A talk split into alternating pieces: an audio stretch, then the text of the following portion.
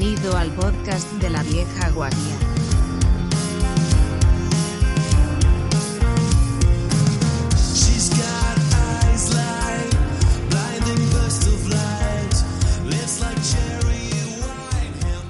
Muy buenas a todos y bienvenidos al último episodio de este año de La Vieja Guardia, el podcast, vuestro podcast eh, tecnológico favorito. Hoy, bueno, ha sido un año bastante, bastante agitado. No vamos, a, no vamos a entrar en eso, no vamos a entrar en, esos temas, pero bueno, hemos llegado a, este último episodio del año y hoy tenemos, eh, aparte del core, que es eh, Manolo, Fran y Sergio, tenemos aquí a Fran y a Javier, que también nos han acompañado en otros episodios de nuestro podcast. Eh, y que hoy los tenemos aquí de invitados eh, y vamos a hablar un poco, vamos a hablar de algunos temas de actualidad y vamos a hablar de algunos temas eh, un poco de, de- de cara al futuro y de lo, que- de lo que ha sido este, este año. Y yo creo que tenemos aquí, a- a- aprovechando que está Javier con nosotros y que no sabemos cuánto tiempo lo tendremos con nosotros, Javier está indignado. Porque está terriblemente indignado por, eh, porque eh, estaba intentando buscar algo en la nueva web del Congreso y no lo ha encontrado. O, o más o menos era así, ¿no? Bueno, más o menos. No, yo saqué el tema de, hablar un poquito más en serio, de sobre la, la manera que tiene de dilapidar recursos eh, valiosos, ¿no? El- Bueno, poniendo, poniendo todo en contexto, el, el Congreso de España tiene una nueva web que ha costado eh, por concurso público 1,6 millones de euros. Y eh, la verdad es que por ese precio deja bastante que desear. Eh, no sé si, bueno, eh, hemos estado antes de, preparar el, bueno, cuando estamos preparando el podcast, lo- largamente hemos abierto la web y hemos comprobado que la verdad es que sí, deja bastante, bastante que desear. Eh, bueno, no sé si quieres hablar, Fran o, o Javier, de esto.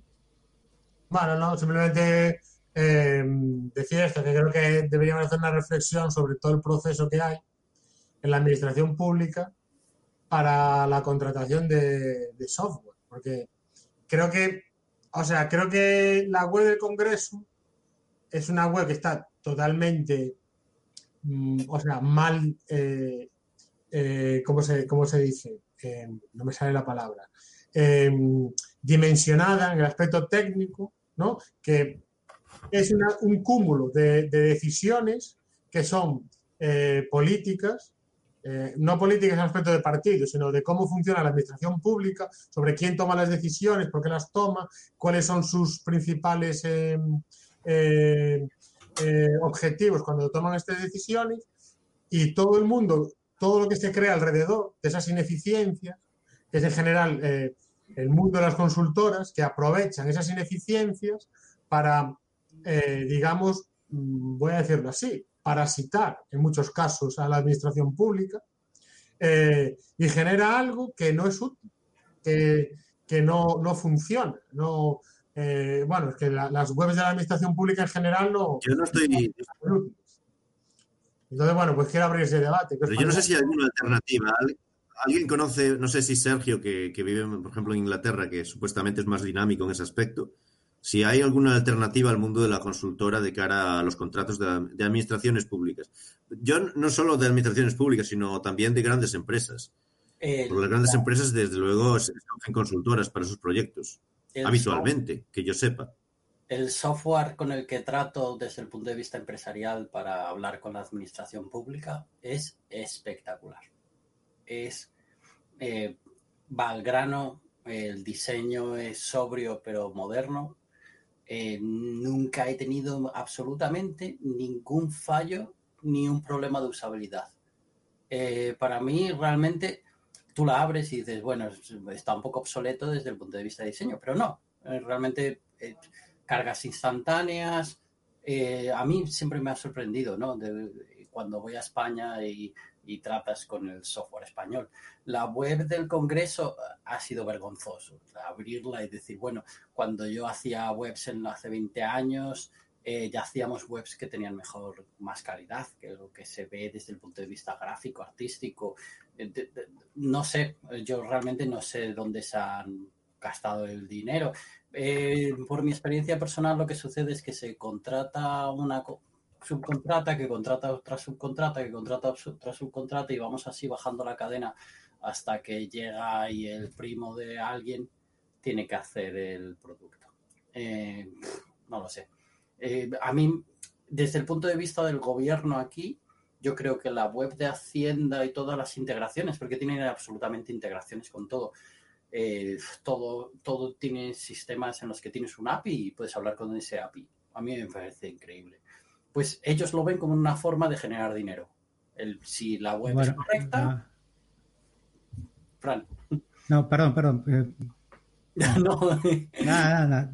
Lo- Entonces, uno de los detalles que se acaba de, que se dio cuenta Javier mientras estábamos viendo la, la web es que yo no acepté las cookies, ¿no? Eh, se abrió toda la parafernalia de la Unión Europea. Oye, mira, estas cookies, acéptalas. Y salía un error en la consola. Yo tengo bloqueado Google Analytics, tengo bloqueado muchísimas cosas en el router. Entonces, ¿qué pasa? Que se cargó Analytics completamente y resulta que se salta la ley a la torera, la web del Congreso. ¿En qué, en qué país vivimos? No, no, no tenían un consultor.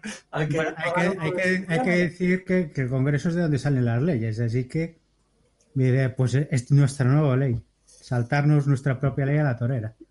Es- Está claro que no creen en el sistema de cookies. Yo tampoco, pero a ver, está claro. lo- el sistema de la parte de las cookies, pues tiene sus idas y venidas, ¿no? Si tú dices eh, lo que acaba de hacer GitHub, ¿no? Lo- Ah, iba, a, iba a comentarlo yo, efectivamente, sí. Que Sí, GitHub ha, ha quitado toda la basura de eh, banners y tal de cookies porque decían que, bueno, pues la gente, los desarrolladores que utilizan GitHub y tal, no quieren, no quieren, no necesitan tener todas esas historias. Ellos no necesitan tener cookies de terceros para historias y se han quedado con, con lo que necesitan para funcionalidad de la web. Y muy bien por ellos. Negaré haber dicho esto de Microsoft, pero muy bien por ellos. Una empresa, primero, que como muchísimas empresas de Silicon Valley está subsidiada por el dinero de los Venture Capital, o sea, vive en otro planeta, no es, la, no es el mundo real.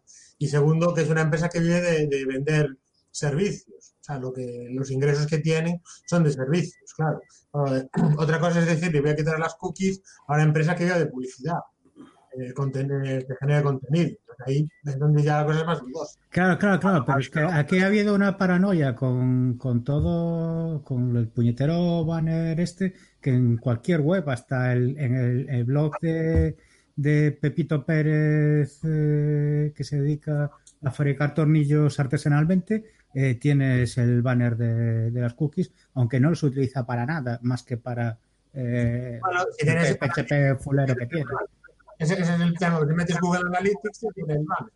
No te queda otra. Sí, sí, claro, pero si no utilizas nada de eso, para la gente es igual, ha, ha puesto el puñetero banner en todas partes. Y la- el aviso de la RGPD y toda la Y historia. de hecho, tu asesor de LOPD, RGPD o como se llame ahora, eh, lo primero que te va a decir es un, oye, que no has puesto lo de las cookies, te lo digo por, por experiencia personal. Eh, y aunque hagas una web que no tenga sentido en el que tengas cookies ninguna, como está diciendo Frank, eh, lo que te pasa es eso, es que al final las está poniendo todo el mundo para que no me toquen las narices con la ley.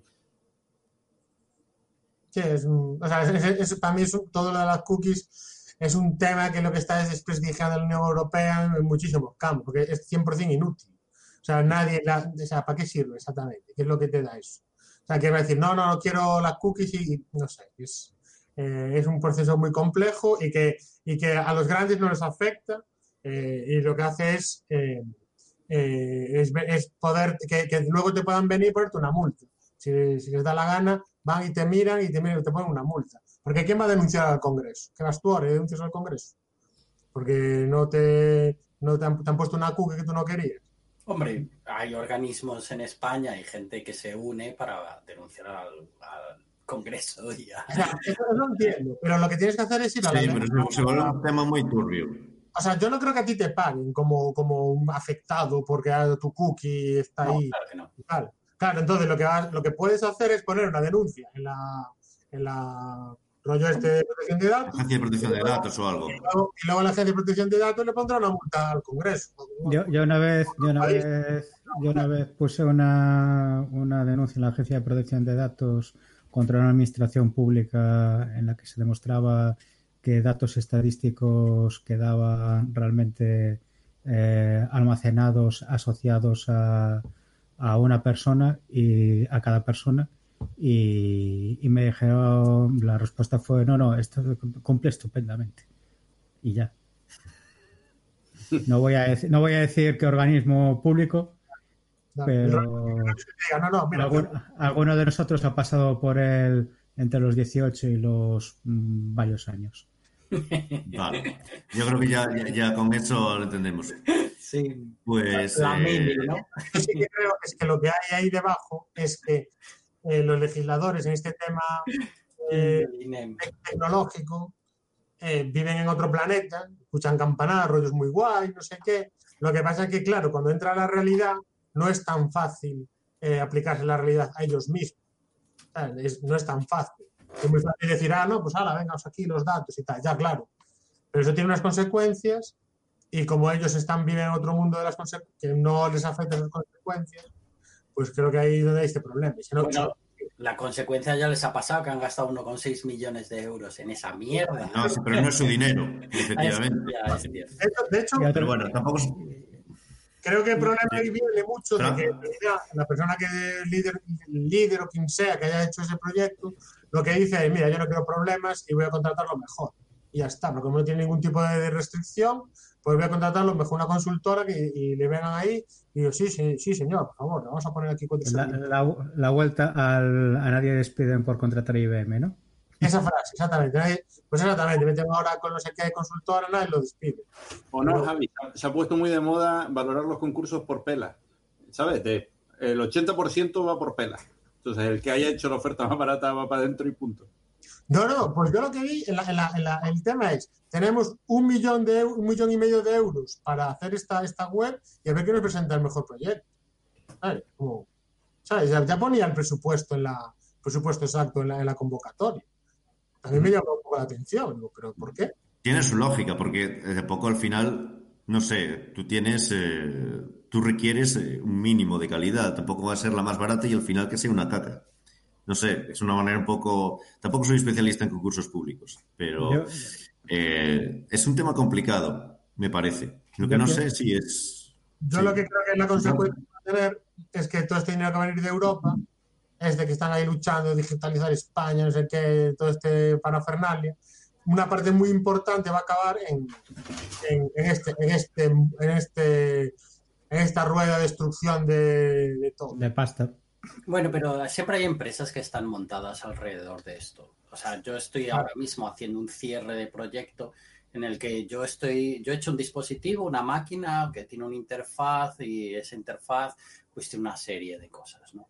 Entonces, cuando nosotros hicimos la aplica para conseguir las becas de la Unión Europea, eh, en, esa, en esa beca eh, viene especificado que ganamos puntos si conseguimos, si hacemos este tipo de proyecto con otra entidad, como puede ser un centro te- tecnológico.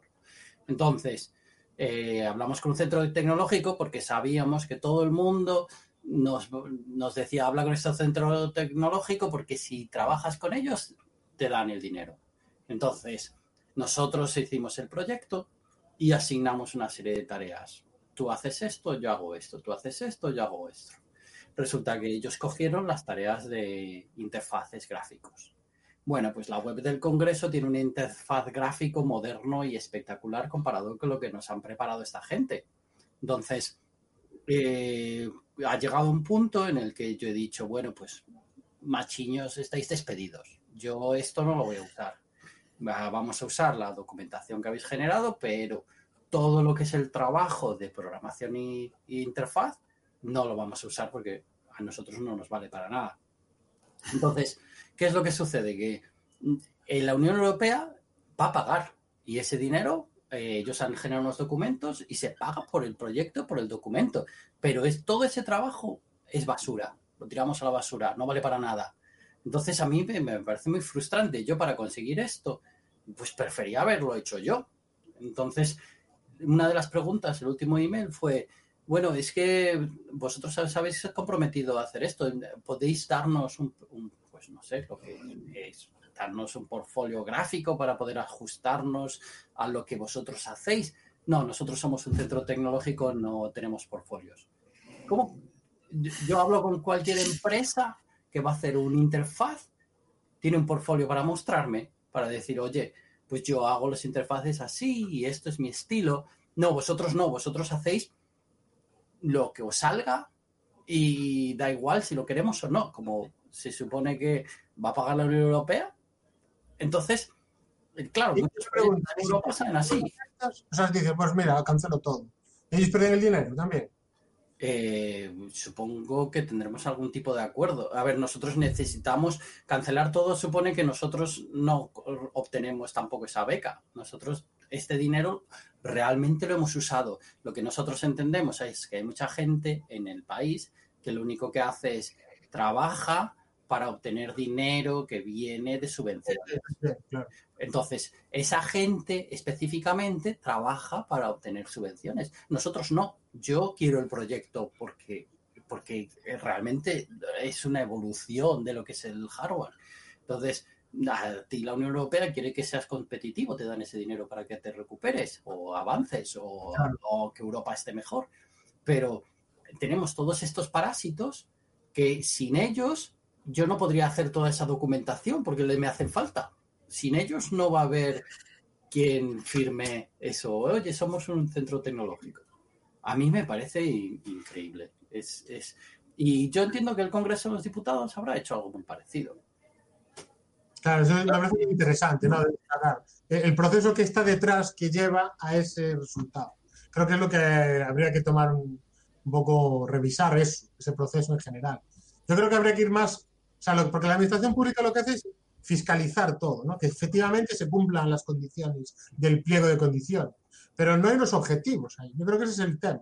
Yo creo que funcionaría mejor decir, mira, queremos una web de congreso para esto y necesitamos eh, alguien que nos ayude a hacer un plan para conseguirlo.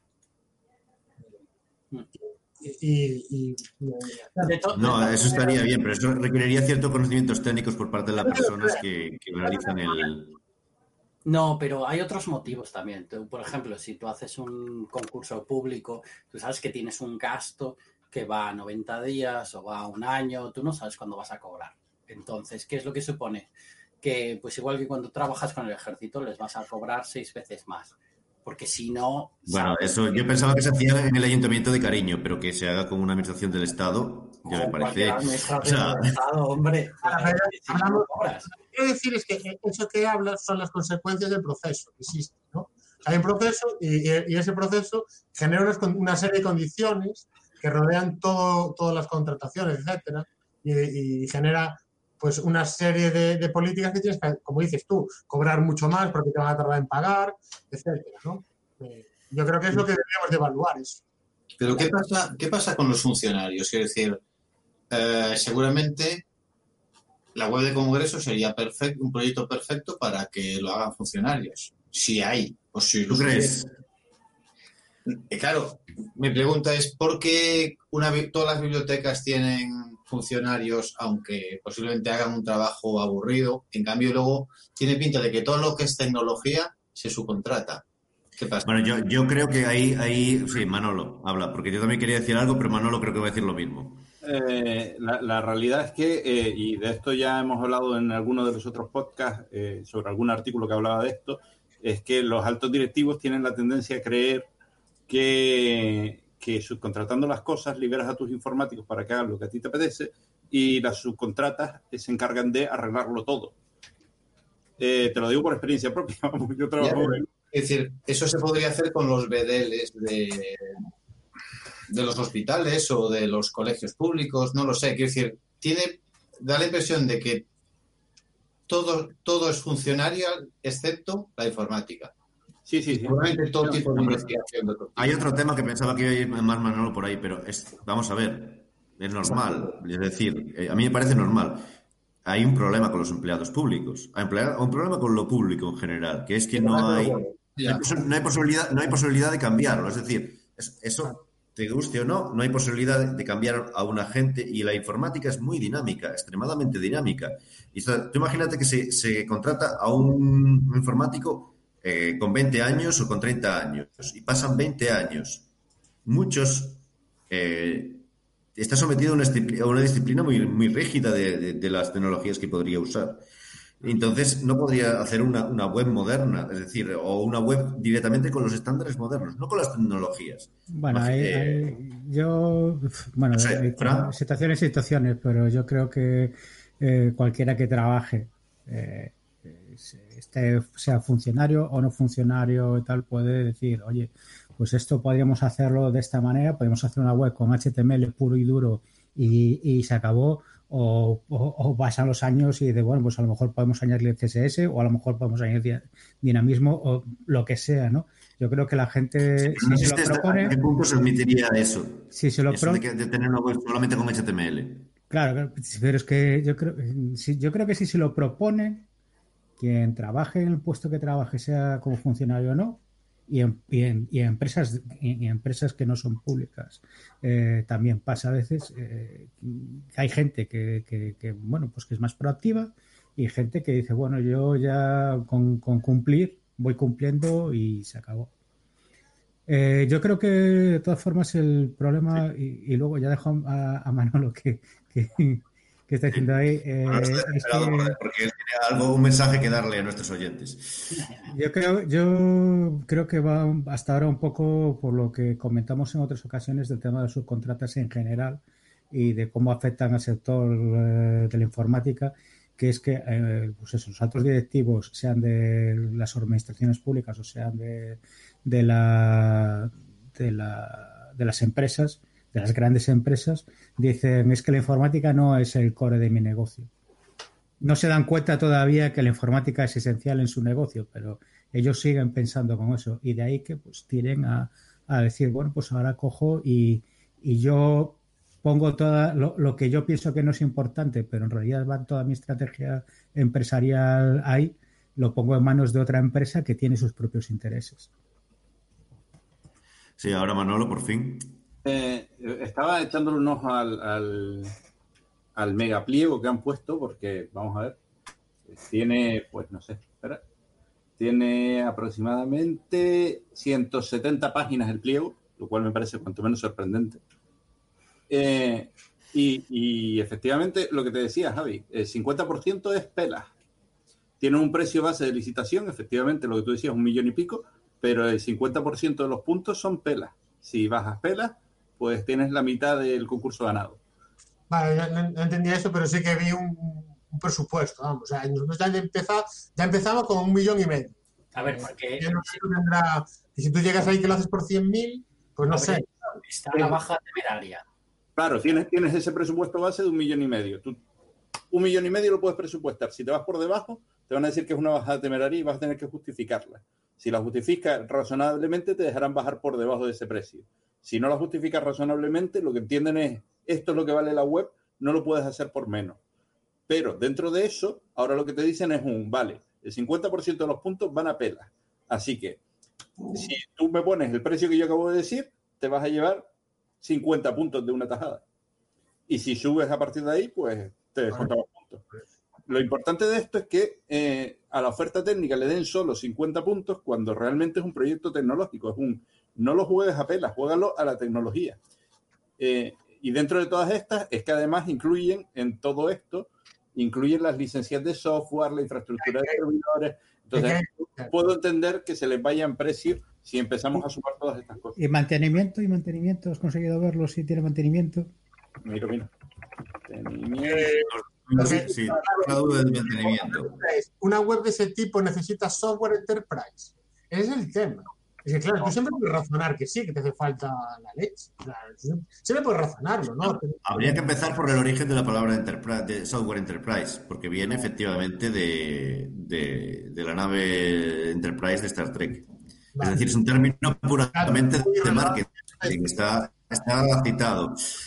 La cosa, la cosa, O la sea, cosa supongo que por lo que va, no significa realmente lo que nada. va Javier eh, es, es preguntando si de- realmente es necesario utilizar LeftRay Portal 7.1 CGA1710 que eh, eh, hemos visto por aquí en las en las cabeceras. De hecho, eh, que se ve la versión y todo, que es la cosa muy segura también. De hecho, eh, soporte, preguntabas por el soporte y mantenimiento de las licencias a tres años, del equipamiento a tres años y garantía y mantenimiento correctivo del desarrollo a un año.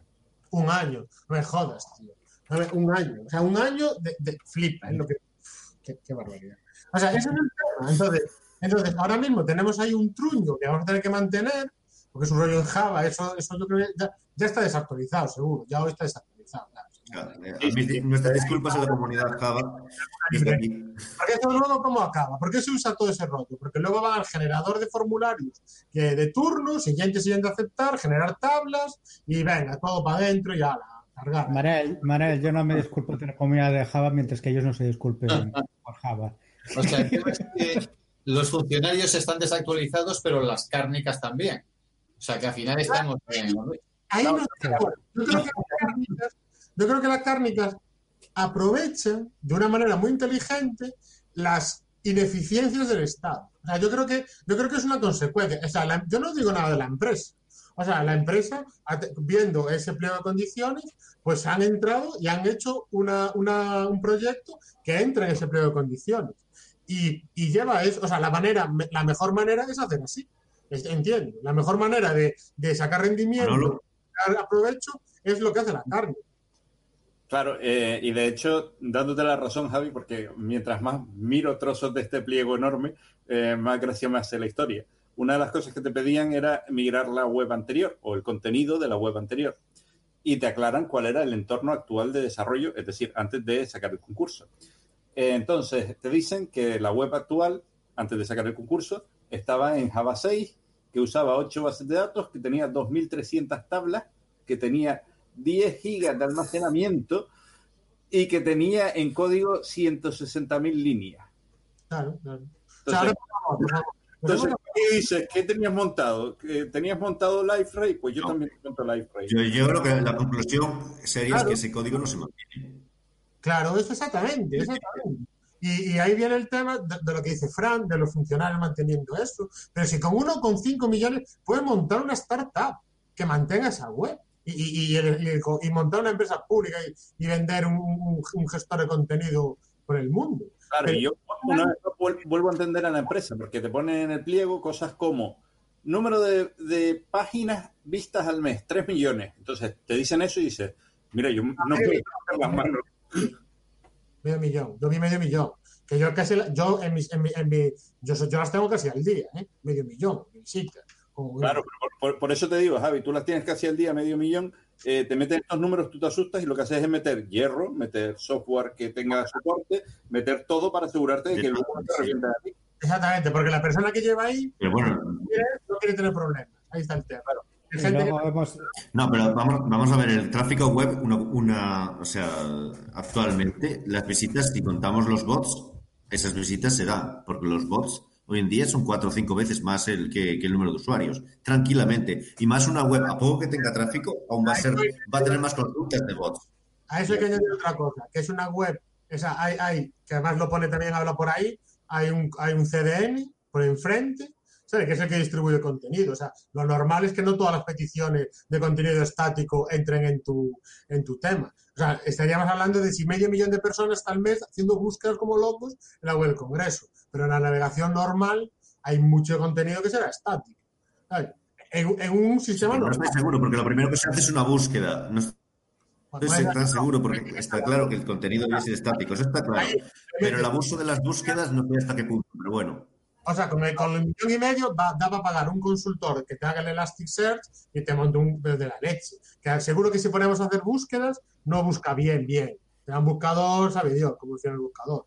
Eh, Claro, una- el buscador, el buscador seguramente si utilizan LaRay o algún software, tal, no conozco LaRay, ah, tal, pero seguramente tendrá su cosa para hacer búsquedas que, bueno, podrá ser más o menos eficiente. Ah, Yo, yo lo que aprovecho también para trasladar las quejas de, de la comunidad que trabaja con datos abiertos y eso, que les han fastidiado, por no decir otra palabra, eh, todas automatizaciones y cosas porque han cambiado todo sin pedir ni opinión, ni consejo, ni nada.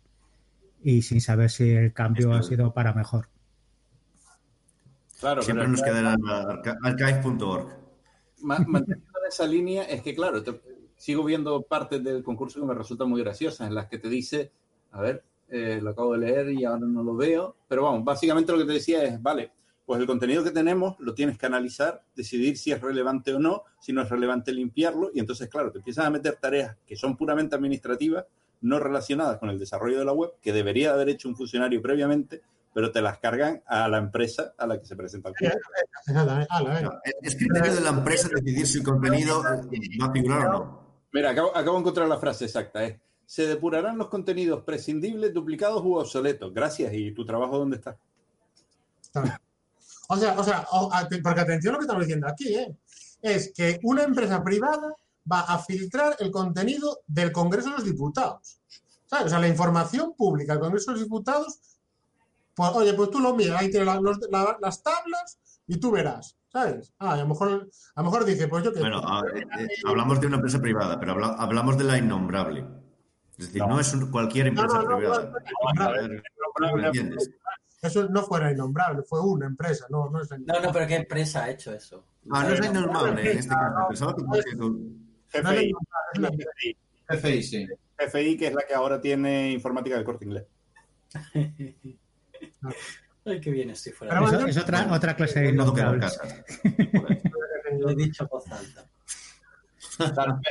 Volvamos a lo mismo. Cuando te hablan del entorno actual, estoy leyendo la parte de hardware, te habla de hardware y software, ¿vale? Te hablan de que tienen Oracle, eh, de que tienen versiones viejas de Oracle, que claro, que se las vas a mirar a las nuevas, de que tienen VMware montado con, para la virtualización, con varios servidores, con NSocket. Y claro, ¿qué les vas a poner? Menos que lo que tienes, te van a quejar. Te, te están poniendo el detalle en los servidores. Lo que tú decías, dos procesadores Xeon E5 es lo que tenían antes de- del concurso. Con ¿Con 500 Por favor. lo tenían antes del concurso. Entonces, claro, quedas en SSD. O sea, que la y estamos hablando de una tabla de 10 gigas, la tabla de los datos. sí, sí, sí. O sea, eso da para hacer un snapshot cada, cada minuto. Bueno, no sabes que una tabla, no sabes que es una tabla o son varias. Hablamos de 2.300 tablas. Sí, 900 tablas, 10 gigas en total. Y a mí lo que me llama la atención es que el mantenimiento solo incluye un año. Entonces, el segundo o tercer año volverá, volverán a abrir algún tipo de... de concurso y que tendrá más puntos será y que tendrá más puntos será la empresa que lo hizo. Ah, vamos, es que ellos yo creo que también habrán metido ahí bastante hierro, como dice Manolo, para garantizar que en los ocho o nueve próximos años sigan ganando concursos y mantengan eso, digo yo. No, y que meterán ahí más cosas aparte de la web.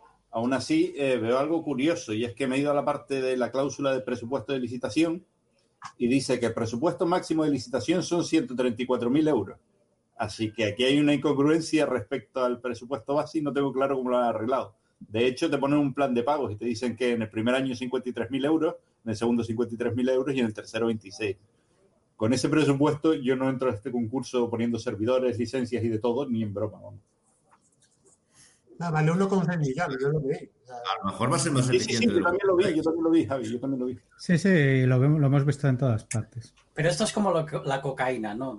Encuentran un barco y el barco tiene 10 toneladas y luego resulta que no, que son 5 y luego 3 y luego una. Y luego son 10 Bueno, gramos. Yo creo que también el tema, eh, el tema, bueno, también es un tema que da para desviarse a otros temas, como por ejemplo eh, los, los estupefacientes, y tampoco nos interesa.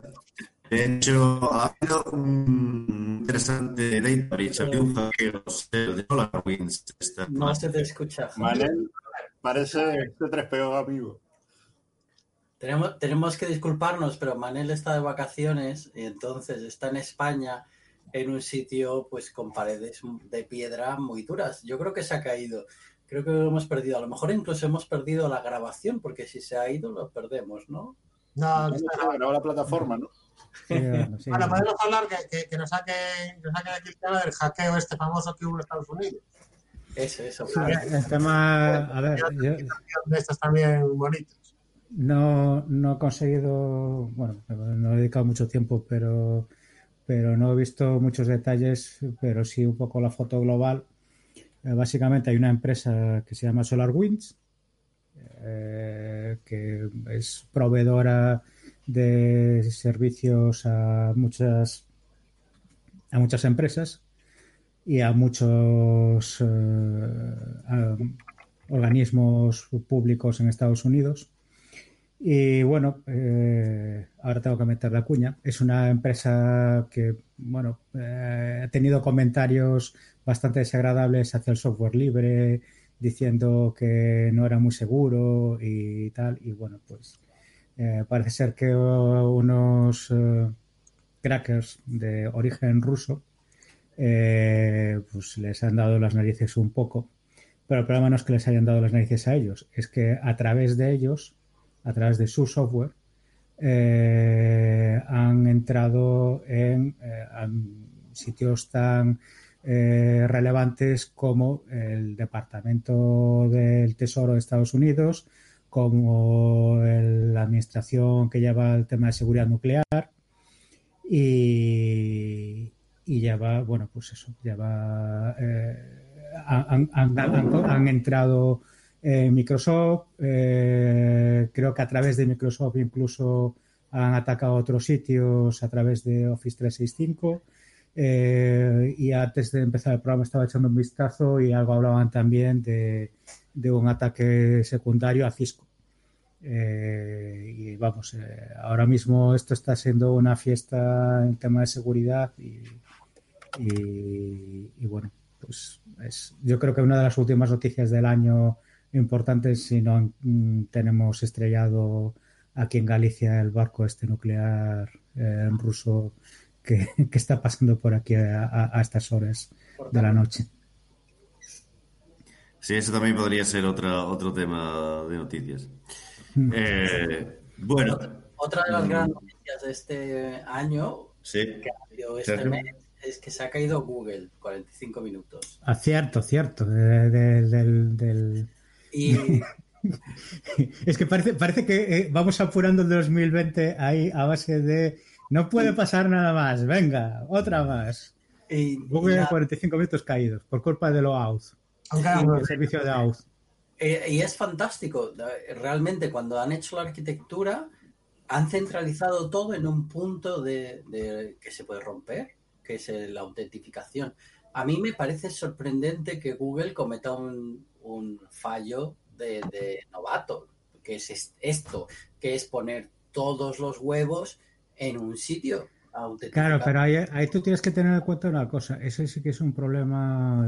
Tú, a ti no te gusta centralizar la autenticación porque tienes varias aplicaciones y si se cae la autenticación en un sitio, se cae para todas, que es lo que le ha pasado a Google, pero por otra parte tú necesitas para tu negocio que el mismo que se ha conectado a su cuenta de Google normal eh, a, a buscar cosas eh, no tenga que meter una contraseña para mirar Gmail, no tenga que meter una contraseña para eh, subir sus últimos vídeos chorras a YouTube, Es- esas cosas. Yo he hecho 14 horas de entrevistas en Google en persona.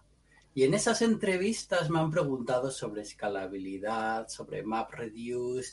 man- Yo me imagino al- a, a los ingenieros de Google cuando cayó todo esto, se fueron corriendo a las pizarras a darle en invertir árboles allí en papel, haciendo ecuaciones en las pizarras con todos esos algoritmos que me han torturado haciendo en pizarras. No, pero saliendo de bromas, eh, se supone que son expertos en, en- en distribución, en escalabilidad y que poder... De hecho, la, la guía de, de SRE es- está hecha por ellos y es la, la Biblia del SRE, que la, es la, Sí, eh, eh, la- fueron los que empezaron con ello. Entonces, efectivamente.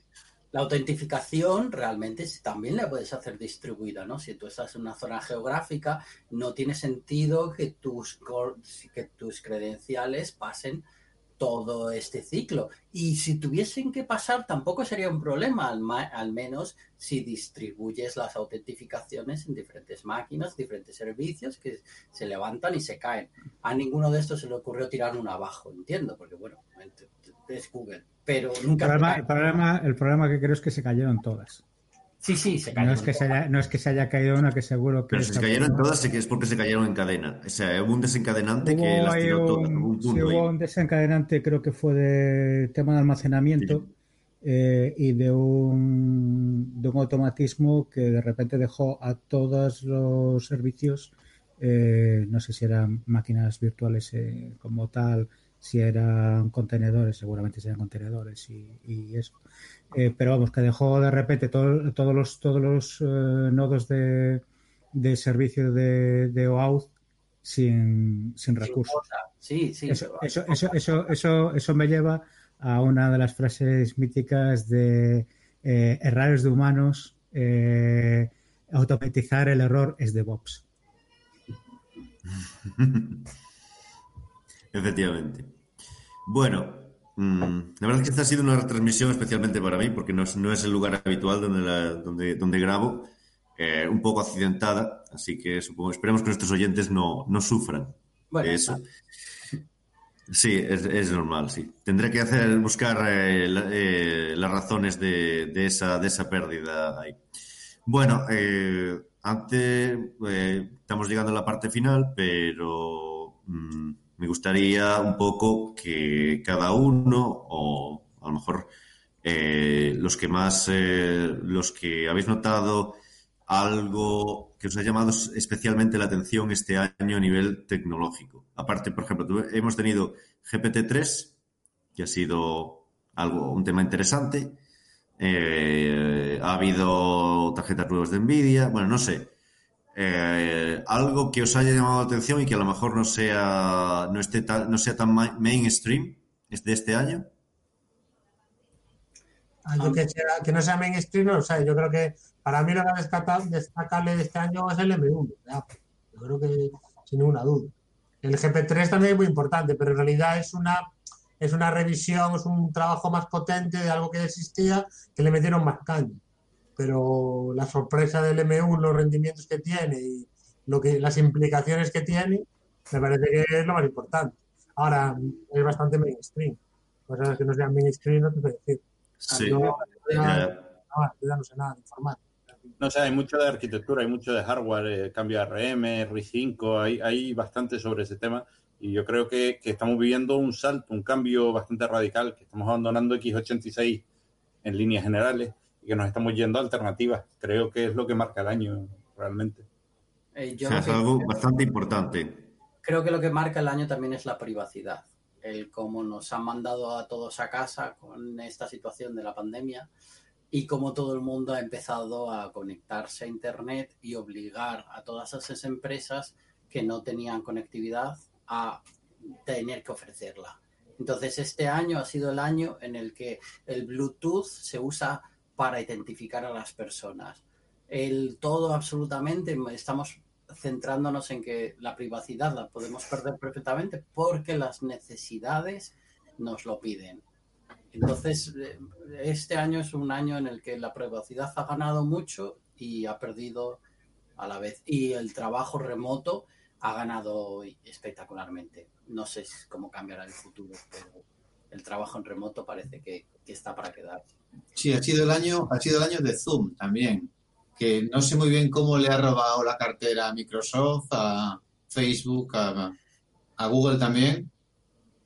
Especialmente a Google, yo creo. Pero bueno, nosotros Sí. usamos Jitsi. Y es Ya. un poco una, una alternativa eh, así, pero es- sí, es interesante. un momento inicial, después todos han recuperado terreno. ¿eh? Yo creo que aquí hay una cosa que eh, Microsoft con Skype eh, ha cometido grandes errores y Skype se ha pegado un tiro en el pie. Bueno, pero tiene Teams. ¿Eh? Tiene Team. Tiene Teams. Eso es otro tema. Entonces, desde el punto de vista de usuario de yo gratuitamente puedo usar algo, se han pegado un tiro. Entonces, Google ha decidido jugar con Hangouts, le pegamos un tiro a Hangouts, ahora le pegamos otro tiro al servicio. Entonces Google anda arriba y abajo.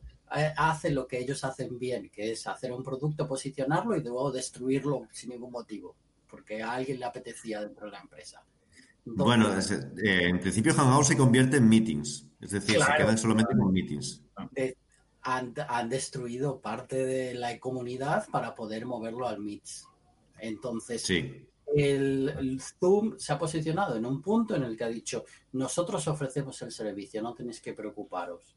Y ya está, la gente ha tenido que saltar a un servicio que funciona. Si no funciona el resto, Pero, sí, pero- pero es un modelo de negocio en el que es muy difícil entrar, ¿no? O sea, yo no sé, Zoom que lleva 3, 4 años operando, ¿no? O sea, ¿cómo te metes a ese negocio teniendo Yo que que, lleva, pegar yo con creo que lleva más años, ¿eh?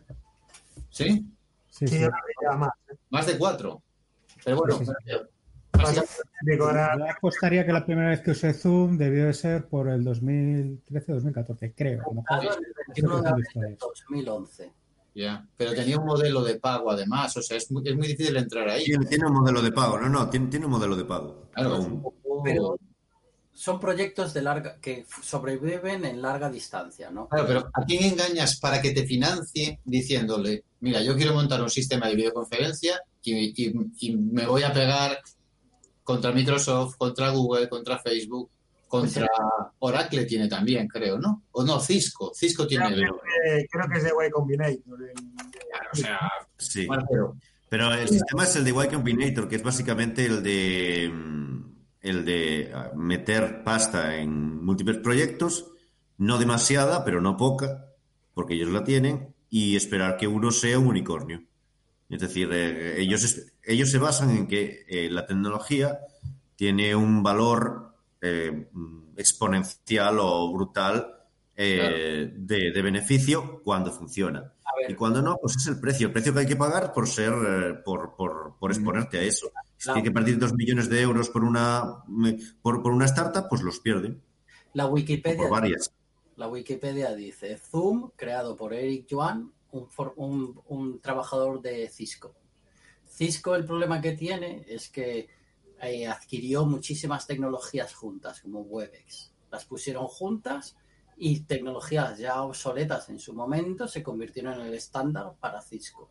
Entonces, esta persona decidió que había que montar algo más moderno y salió al mercado. Tenemos, si, si hubiese estado en ese momento, pues lo que era WebRTC, eh, es, un- es una cuota de mercado que tú vas ganando poquito a poco a manera de ir consiguiendo esos clientes industriales o y- industriales y, y entre empresariales como pues que, que están cansados de Cisco porque Webex es una basura no tienen muchísimos problemas con Webe- Webex entonces ¿qué es lo que Además-? Hmm.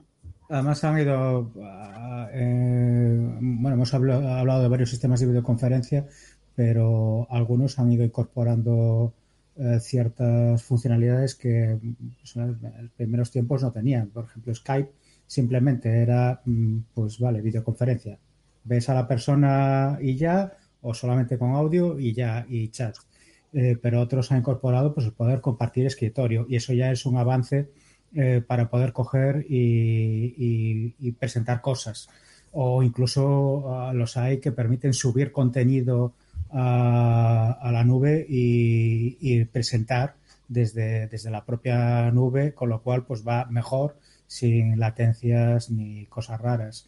Eh, entonces, de- uno se plantea siempre, de, sí, es que a lo mejor hay 20 productos y además tienes que pegarte con, con grandes empresas, pero es que a lo mejor la que da el campanazo por incluso por pequeños detalles de usabilidad no es la de no es la de la que más pasta tiene sino de alguien que haya puesto el ingenio y yo creo que cuando Sí. alguien invierte en una en una startup así eh, es lo que lo, lo que ve.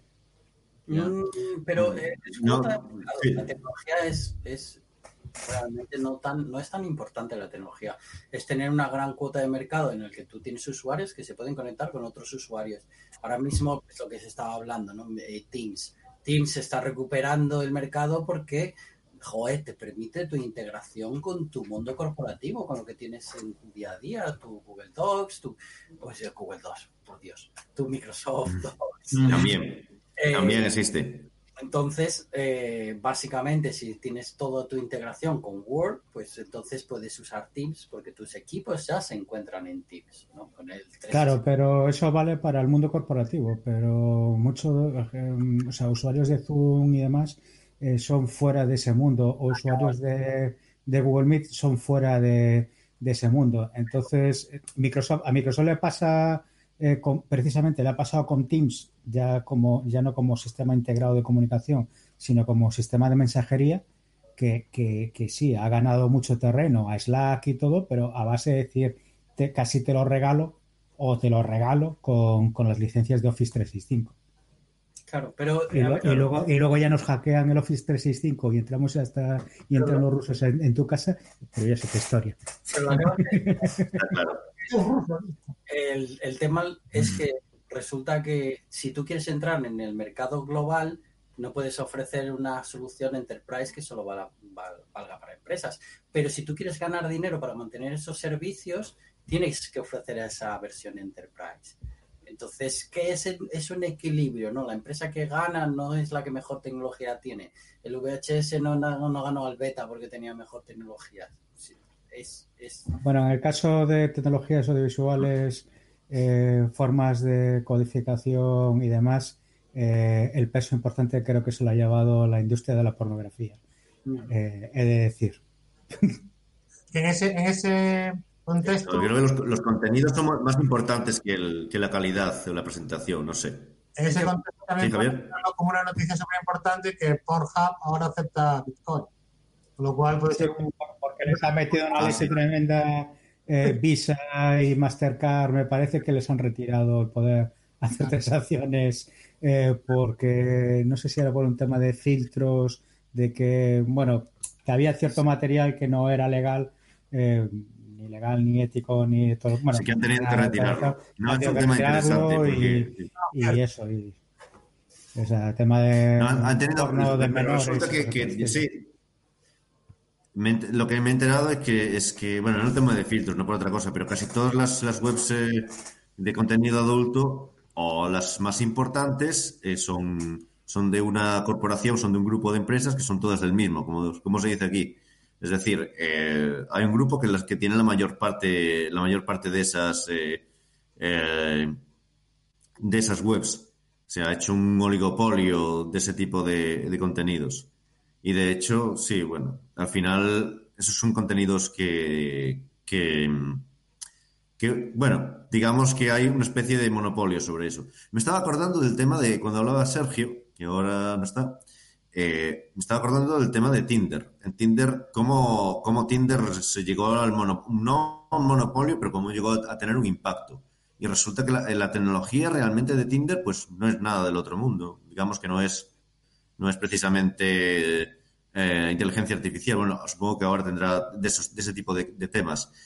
Pero realmente la forma fue contratar a, gente para que fuese por todas las fiestas universitarias buscando, digamos, las posibles usuarias, en este caso, que más posibilidades, con, más- con más éxito, más populares de cada universidad, campus universitario etcétera, para que subiesen sus perfiles directamente. Algo así, bueno, es un poco a buscar, ir a buscar a los, usuarios directamente. Y yo me acuerdo también de que Idealista cuando llegó, cuando empezó, directamente ahora cobran, pero antes no, antes te buscaban tu anuncio, te llamaban y te decían, eh, ¿te importa si lo metemos en nuestra web? Y claro, tú decías sí, ¿por qué no? Porque gracias por meterme Bueno, mi anuncio en tu ahora- web. Ahora, ahora seguimos teniendo mm, algunos servicios parecidos a eso y seguimos teniendo un track free para ya que, ya que nos he mencionado eh, lo digo o sea no no ahora no es no es solo no, so- no es solo de pago o sea hay hay una parte que es eh, gratis y hay la parte ya más enfocada sobre todo a profesionales y demás Gracias por la puntualización, Fran. No me acordaba ya de, de que ha- de, sí, hay un conflicto de intereses ahí en la información. Eh, bueno, y ahora que hablamos del presente, ¿qué opináis de, de ahora que estamos acabando el año? ¿qué opináis que va a ser eh, importante o que podría saltar el año que viene o en un futuro inminente? Las A mí me preocupa. Perdón. Esa habla todo Alberto, perdón. Que hablo demasiado. Ah, no, no, no. Fran, Eh, eh, yo he dicho las criptos. Las criptos vuelven, ¿no? O sea. eh, sí, Bitcoin ha alcanzado un precio máximo, sí, sí, sí. sí, Bitcoin. 20.000 20.000 dólares. Sí. Entonces, eh, tiene pinta que va a ser lo más interesante. que tiene, sí, que tiene varios monederos con, con- con varios eh, miles y no, no sabe cuándo podrás No. salir del país para cambiarlas. No, yo tengo cero criptos, no tengo. Sí que tuve hace años, ahora ya no. Pero, pero después de tres o cuatro años como medio, medio parado, eso parece que vuelve. Y otro tema interesante es eh, quizá el tema de Tesla, Tesla y Apple, ¿no? A mí son las dos empresas que me interesan más ahora mismo. Que aparte tiene pinta, por lo que se han publicado ayer, que igual empiezan a ser rivales, ¿no? Porque creo que mi- eh, Apple está trabajando desde hace tiempo ya en seguramente tema de... No, no creo que sea Sí, el tema es que lleva desde hace mucho tiempo trabajando en coches y el tema es Sí, sí. Sí, el, co- el coche, los, el tema de, los, de, de la automatización de la conducción, hay muchísimo dinero que se ha investido en eso, que se ha invertido en eso, y, y de momento no hay resultados, pero aún nadie se ha lanzado a, a realmente a, a reventar el mercado. ¿Vosotros pensáis que es un punto, interesante del que creo que no hemos hablado durante en todo el año? ¿Qué pensáis? ¿Que, se va- que, que estamos cerca? Porque yo creo que en el- de cara al futuro es inevitable que los coches se automaticen en Me parece casi... Pero el tema es cuándo. Si va a ser en un futuro, a lo mejor entre 30 años, que nos está un poco igual. o, o si va a ser en, la, en la siguiente década. No, no, no, va a ser a No sé corto, qué- va a ser, va- va a ser a muy corto. Ya hay muchos protos de, de coches funcionando, de autobuses funcionando, de, de camiones funcionando de forma autónoma. Yo no creo ni que tardemos cinco años en ver coches autónomos corriendo por las, por las carreteras. ¿eh? Eh, yo lo que veo es que la la infraestructura. ah, Sigue, sigue, Man- sigue Manolo. Ah, yo creo que lo que pasa es que no hemos enfocado correctamente el acercar la infraestructura. Si en su momento, cuando la gente empezó a evolucionar, ¿no? Lo que es eh, las carreteras, los países empezaron a evolucionar las carreteras, empezaron a poner semáforos. Si ahora mismo, en este momento, se hiciese un pequeño esfuerzo en ayudar a que las carreteras pudiesen ser autónomas, ayudando a la señalización, a poner pues eh, be- beacons en sitios para que puedan ayudar al posicionamiento de los coches, eh, señales por infrarrojo, no sé, con un poco de esfuerzo de lo que es la infraestructura, los coches serían autónomos.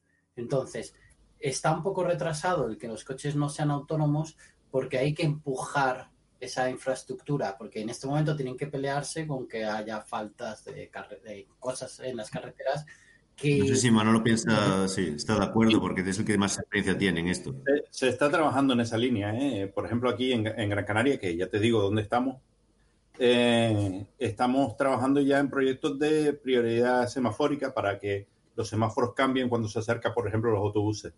Eh, yo creo que se está trabajando en esa línea, en líneas generales, en, en toda Europa. ¿eh? Eh, Yo, yo, yo no digo que no se esté trabajando en eso, pero ahora mismo el- con la crisis económica que tenemos, eh, que todavía casi no nos habíamos recuperado de la de 2007, eh, lo veo un poco oscuro eh, porque bueno, una de las principales afectadas en estas crisis que, que hemos tenido es la, el tema del manten- ya, ya es el tema del mantenimiento de las in- actuales infraestructuras. O sea, eh, ves, ve- ves que de repente en unos meses ha caído un 90% en España, por ejemplo, la, licita- la licitación de obras de, mantenimiento de carreteras y, tal. Es, una brutalidad.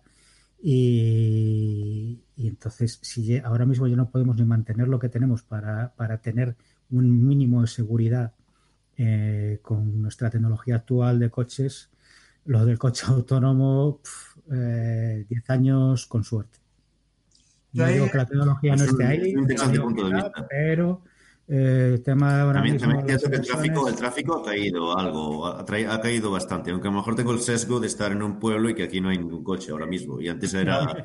y, y suma, suma la, suma la polución y suma toda la parte de, de ecología, ¿vale?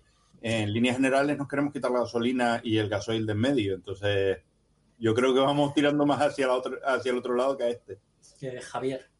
Yo, yo esto lo uno con lo que hablamos al principio de la web del Congreso, que yo lo pongo como un ejemplo, o sea, no es la anécdota, ¿no? Pero lo que sí que creo que es muy relevante es esto que hablamos de ese proceso de toma de decisiones, ese proceso que tenemos de, de cómo la administración pública se enfrenta a- hacia la tecnología y hacia los avances tecnológicos, creo que es muy relevante con esto que hablamos. O sea, si- o sea el, eh, la administración pública eh, no tiene la capacidad de liderar eh, en, en- Europa, de liderar un cambio como vamos a automatizar el, el- el coche eléctrico.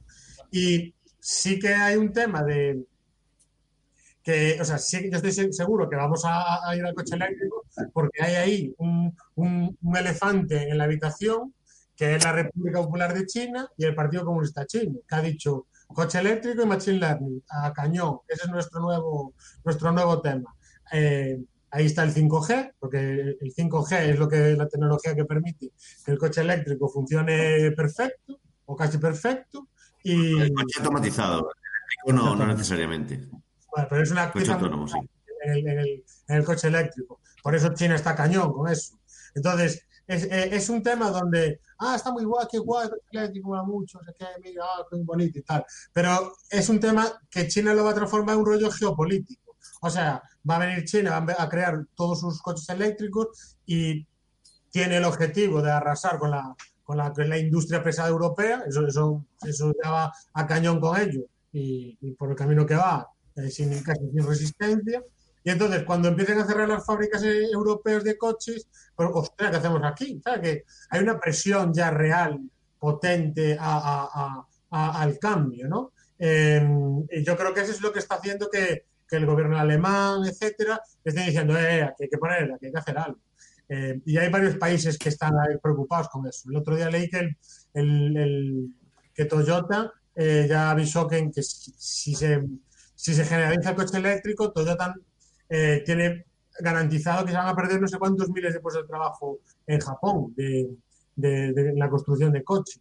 Eh, y eso en España puede pasar también. O sea, los, los gobernantes tienen este, este tema, ¿no? De qué pasa aquí. El tema es que pasará, el tema es como es, eh, pasará porque en España hay como nueve fábricas de coches, algunas ya están cerrando, otras están en expedientes de regulación de empleo, lo que sea, y es...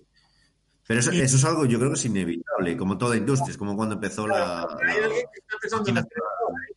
O sea, es un cambio que sabemos llegar, pero es que hay alguien que está pensando en el acelerador a lo bestia. O sea, el, el mismo, mismo Elon Musk lo dice, que, que- o sea, que ahora mismo en China, o sea, en China el coche eléctrico es un, es un tema que está a cañón. Y, y eso, sumado al Machine Learning, las inversiones que está haciendo China en Machine Learning son tremendas, hay que ver. O sea, los papers de Machine Learning, la mitad son chinos hoy en día. Ojalá fuera es el 80%, 90%. O sea, son gente china que estudió fuera. A mí me parece que están, son súper punteros. Eh, todas, pero, o sea, pero es una decisión, de- de- de- es una decisión concienciada y financiada por el Partido Comunista. O sea, no es algo que diga, ah, mira, qué bien, que de repente los chinos invierten. No, no. Es algo que tiene un objetivo eh, mm, geopolítico muy claro, que es, digamos, eh, poner que su, tecnolo- su industria sea, eh, tenga un gap eh, tecnológico que nosotros no podamos alcanzar. No es tan fácil eh, eh, re- replicar el Machine Learning. O sea, si tú tienes un chip que te hace Machine Learning, no es tan fácil. No es, no es simplemente, ah, vale, muy bien, nosotros lo traemos y lo copiamos. No es tan fácil. O sea, de repente eh, sacan, sacan un coche que funciona bien y, y la Volkswagen no lo puede copiar simplemente. ¿sabes? No es como, no es, ah, pues metemos aquí dinero. No es tan fácil, ¿no? Y, y hay No, no lo puede copiar, pero está, están haciendo el suyo. Es decir, Volkswagen tiene una empresa que compró, se la compró a Nokia, que es, que es Giar y que le está, está haciendo, está haciendo el suyo. Tiene no sé cuántos ingenieros en Berlín, pero bastantes, como es una empresa bastante grande, y será esa o será otra. Pero Y será una empresa la que nos va Volkswagen y los ingenieros alemanes y todo ese movimiento, mucho respeto, claro. Y, y no el caso alemán, pero lo que sí que sé es que el caso chino tiene la pata del sector privado y del sector público y con una política muy clara. O sea, o sea, hay un catalizador muy potente ahí, a decir, no, no, esto tiene que funcionar, sea como sea, ¿no? Y además con el tema todo de la guerra comercial, pues China se ha dado cuenta de decir, bueno, pues a cañón, o sea, tenemos que ir a cañón en estas partes para ser, tener más soberanía. Y eso creo que hace que ese peso de la balanza, eh, nosotros pues, tenemos la capacidad de, de competir con eso. Alemania, bueno, que tiene cierta... eh, porque para Alemania el tema del automóvil es, es troncal, o sea, es, es fundamental, no, no, no pueden eh, dejarlo atrás. Es decir, la, la empresa que, que se dedica a hacer la automoción de Volkswagen, Audi y BMW es un consorcio entre todas esas empresas. Hay un lobby tremendamente potente y están poniéndolo todo lo que pueden para tener eso. El tema es que hasta ahora, pues eh, sí, los resultados o no son públicos o, o- o realmente no, no sale adelante de momento. Es una muy simple, no, no es sencillo, claro, no es algo de ala, venga, no es como meter, no, no, es complicado, yo creo. Y yo creo que el dominio del Machine Learning eh, eh, va a ser también una tecnología que, si no es de este año, en algún momento, también va a ser súper relevante. Eh, en cuanto a los dispositivos, en cuanto al software, el software hoy mismo, el Machine Learning, yo creo que es algo que tenemos que abordar en algún momento, porque se están comiendo muchas industrias eh, muchos puestos de trabajo, muchos, muchos temas, ¿no? Y yo creo que las administraciones públicas europeas a lo mejor en algún momento también entran por ahí, a este tema de partirlas en las tecnológicas. El, el crecimiento de las tecnológicas es demencial. O sea, ¿a dónde puede llegar Apple ahora mismo con el M1? O sea, eh, ya, ya es una empresa gigantesca y de repente ponen portátiles. Eh, y el M1 es el primero de la, de la metralleta, pero cuando empiezan a sacar los demás, eh, ¿Y qué pasa cuando una empresa tiene un dominio tan grande tecnológico? Incluso, incluso fijaos bien, ¿qué pasa si Intel eh, se queda un poco atrás? Que Sergio nos dice que no, pero, pero No. vale, imagínate. Reconozco atrás, ¿eh? Que bueno, bueno, que, eh, pero imagínate, o sea, de repente queda Taiwán como el único sitio donde se producen eh, procesadores del mundo. O cu- cuidado con la importancia geopolítica que tiene esa zona, ¿sabes? Eh, que yo creo que puede ser incluso equivalente al- a Arabia Saudí. El, o sea, Oriente Medio con el petróleo, pues cuando todo eso desaparezca, si Taiwán es el único sitio donde se producen procesadores, pues eh, cuidado con ese sitio también. Lo que pasa es que es más fácil montar una fábrica de procesadores, fácil, entre comillas, eh, en Taiwán o en mm, Cambre, eh, Cambre, provincia de La Coruña, eh, que, que el tema del petróleo, que sí está localizado por cuestiones obvias, ¿no?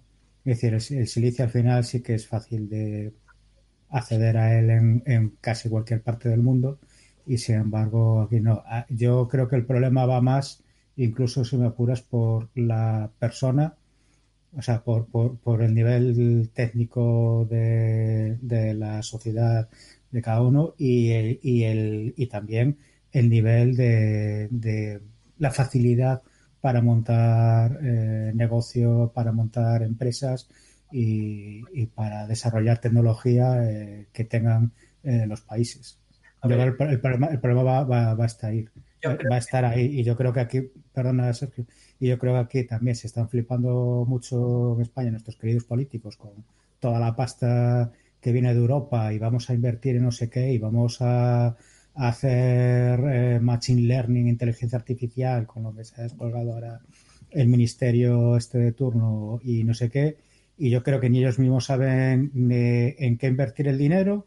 Simplemente mm, al final va a pasar pues lo que, por ejemplo, huele que va a pasar en la ciudad de las TICs de Coruña, que es un proyecto que si buscáis un poquito, eh, ciudad de las TICs, vamos a desarrollar aquí tecnología y tal, para startups y no sé qué, no sé cuánto. No le han preguntado a ningún startup. No le han preguntado a tal. Han cogido, van a, a reaprovechar eh, lo que era la antigua fábrica de armas, eh, van a remodelarla. Había un proyecto inicial de petición de decir, bueno, pues aquí se puede montar laboratorios para hacer temas de impresión 3D, de no sé qué, no sé cuánto. Al final lo que han decidido el proyecto definitivo es, vamos a hacer un montón de oficinas. Además, un montón de oficinas alejadas del centro de Coruña, sin buena comunicación por, carretera, sin buena comunicación de bicicleta, sin tren, eh, ni nada. Es, es, es absolutamente absurdo. Sí, para- y- y es- y es, vamos a tirar dinero porque no sabemos cómo realmente eh, cómo tal. Y el problema está más abajo, el problema está en el sustrato de eso, y está en arreglar la educación y, y en, y en dejar de pelearse por la, por la educación entre todos los políticos para poner su cuña en lugar y, y, y- y- y tener a gente que esté más preparada eh, técnicamente y todo. La ciudad de las TIC es un urbanístico. Eso es España, vamos. Sí, sí, sí, sí, sí, esa- al final es eso. Pero el tema Sí, es sí. que la gente no, no se está dando cuenta de que China, el, China tenía un problema eh, que era que el software chino era muy malo y sigue siendo un poco mediocre en muchos aspectos, ¿no? Es un software muy funcional que hace exactamente lo que tiene que hacer y el resto falla y generaba muchos problemas. Pero realmente China es muy grande, hay muchos, muchos, muchos chinos que han emigrado, van idas, vueltas, y el, el software chino hoy día ya no es así, Em- está evolucionando. Y es- a mí me sorprende cada vez que veo un software y digo, vale, vamos a escarbar un poquito, pum, está hecho por cinco personas chinas. Y no hay ni un solo comentario en chino, que era lo que normalmente encontrabas en software chino. Tú ves un software español, comentarios en español por todas partes. Eh, a mí me sorprende Efectivamente. mucho, ¿no? Pero eso yo creo que está, cambiando, no sé. no, no, no, no está cambiando. Exactamente el centro tecnológico este con el que estaba, del que estaba hablando, la prim- lo primero que dije es mi equipo es multidisciplinar y vive en inglés. Todo este software tiene que estar en inglés. Todos los comentarios en español. ¿Estáis de coñas? Lo único que venían mal, lo único que venía mal escrito eran los commits, que eran amateur completamente, y un spanglish raro. Y digo yo, bueno, Eso también sucede, por ejemplo, en Alemania. Es decir, en, en Alemania el software, eh, es decir, eh, se puede ver muy claramente. La calidad del software va, eh, tiene una calidad inferior si está en alemán. Parece increíble, ¿no? No, no es así. Es decir, eh, Eh, Está claro que el inglés y la tecnología. Sí. Sí, sí, sí. Además, eh, se nota que tienes, o sea, si tú eres alemán o español, tú si, si tienes un poco de, de cuidado, lo intentas hacer, si, si, eh, demostrándolo, si lo haces en inglés, si comentas en inglés, incluso aunque no te lo pidan, estás, es que estás demostrando también, no, no siempre, pero es una buena indicación de que estás demostrando cierto cuidado por el software que escribes. Cierto cuidado. Significa que sí, es así. los equipos, porque normalmente, eh, normalmente los equipos son muy multidisciplinares, es un polaco, un chino, un ruso y todos hablamos en inglés en software. Pues ha- se ha estandarizado. Eh, sin, cuando nosotros hacíamos código de pequeños, escribíamos las funciones en, en inglés y todo en inglés, menos algunos comentarios que sucedían en español. Esta semana he visto comentarios de, de José porque estaba de, de Javier porque estaba haciendo un código y me, lié- me leí unas librerías que escribió él en los 90 de, de. En ese momento dije, oh, mira, y el código, pues Las librerías te van a seguir persiguiendo hasta la muerte, Javi. Sí. código Las famosas librerías, sí. Código que teníamos compartido en la época. Y entonces, eh, entiendo, en la época, pues no era tan común, ¿no? Nosotros escribíamos código y escribíamos código y nuestros comentarios eran en español porque nuestro equipo solo trabajaba en España. Pero hoy día que todo el código con el que trabajas viene en inglés, no es un... No, no es tú- tú fíjate, yo incluso después de haber pasado por algunos sitios y haber visto algunos códigos, ya está, me daría con un canto en los dientes y que los commits tuvieran algo que no fuera una cadena vacía. Oye, volviendo al tema de antes, entonces, Sí, bueno, lo- los cómics... Eh, ¿No pensáis que Sí, para no. ayudar al gobierno en todo este proceso de digitalización que... Sí, sí, sigue, sigue. Ah, sí, hostia. Sí. Tendríamos, tendríamos que tener Salta... de comité de expertos. Eh, Obama- no sé, creo que Obama o Trump tenían, ¿no? O tiene, pues, y de vez en cuando se Sí, reunía. vamos a ver, hay, una, hay una frase terrible que se llama Design by Committee, que es precisamente al final lo contrario, porque después, si hay un comité de expertos, a ver cómo, cómo son elegidos esos expertos. Es decir, no sé, Eh, no, no sé la solución, pero a mí hay soluciones que me dan miedo y me, me, Pero- me da más miedo que, la, que lo que tenemos ahora aún. Pero yo creo que quiero decir, alguien tiene que asesorar al gobierno, porque digitalizar España para el Pero de hecho gobierno tienen cantidad de asesores. es poner 5G en todos los, en todas las ciudades y en todos los pueblos. Eso es, eso es digitalizar España para, seguramente para el gobierno.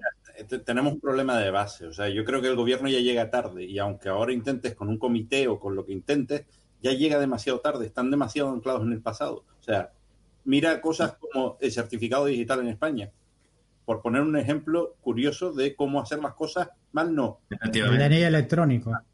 Sí. Ya, Sí, pero- electrónico, todo. El, el DNI, todo- me pasado una cosa muy curiosa esta, esta semana con el DNI, por cierto. O sea, Sí, o sea, sí. fijaos, Sí, que hay No, noticias el- porque Sí, Google, sí, Google sí, cerró 20 minutos, ¿sabes? Y, y el país se separó. O sea, realmente las infraestructuras hoy en día eh, se está llevando en muchísimos campos, la soberanía del Estado está yendo a, la- a las grandes tecnologías. O sea, Google mañana, imagínate que tú te pones, a lo mejor, yo a veces lo pienso, porque justo salió la ley esa de que la Unión Europea quiere partir eh, no sé qué. Pues a lo mejor Google dice, eh, te vas a enterar, y apagan una hora Google en Europa.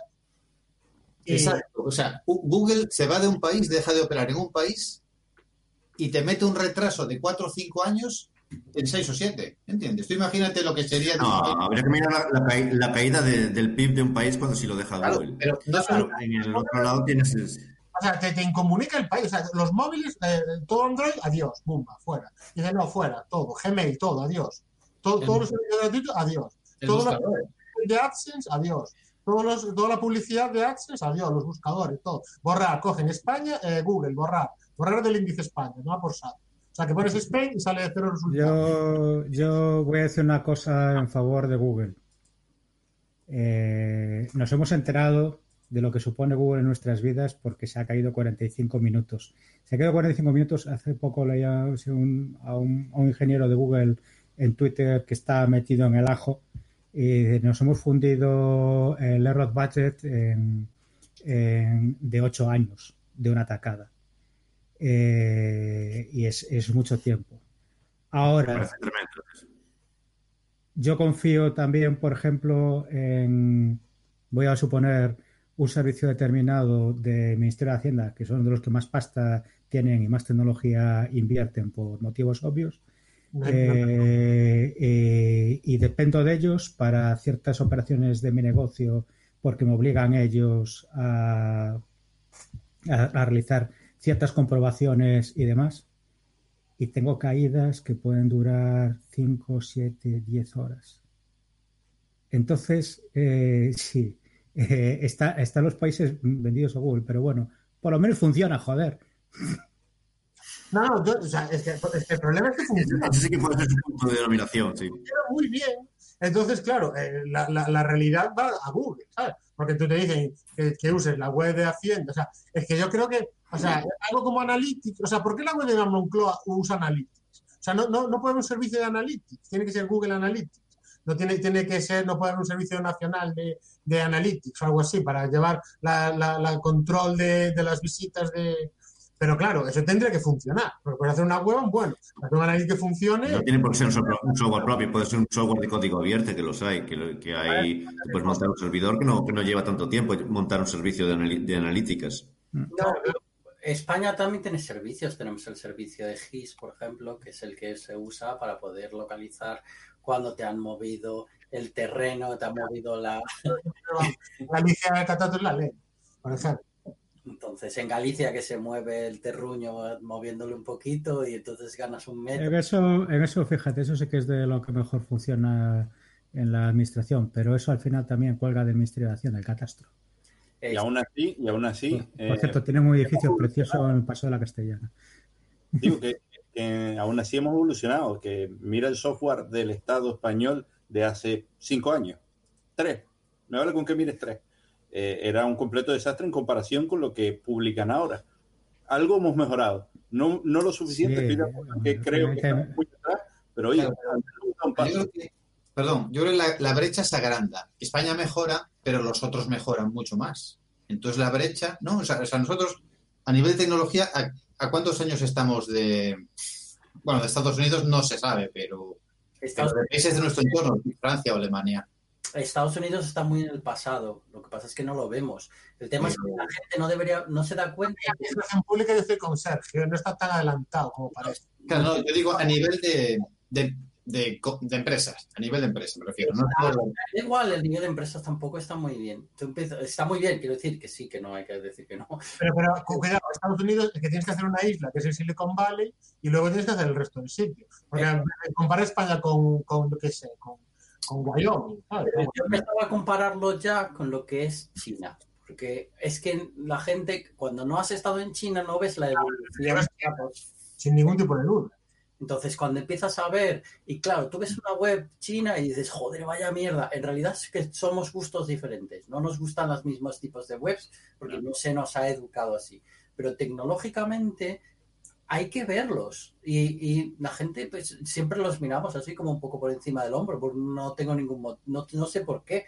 Eso es porque realmente nadie, mucha gente no ha ido a China. Entonces no, no puedes comparar. A parece- bueno, yo soy un poco, yo soy, permitidme ser un poco escéptico con, con esto, porque, por ejemplo, en Alemania hace dos, hasta hace dos, eh, dos años, lo más normal era presentar la declaración de la renta en papel, para empezar.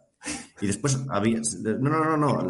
Eso. eh, eh, o sea, estamos hablando de Alemania, que es, es la- en teoría. la, eh, pues, eh, de- Alemania son los países más retrasados tecnológicamente de Europa y sigue siendo puntero a su manera, como quien dice. Esa es su manera. De hecho, no es la primera vez que entro en una empresa más o menos tradicional que no es, que no es eh, eh, puntera o lo que sea, y me encuentro con que tienen el fichero, los ficheros de, de- una academia. Vale. Cualquier academia yo creo que, que los ficheros están en ordenador, los ficheros de los estudiantes están indexados en ordenadores en cualquier academia.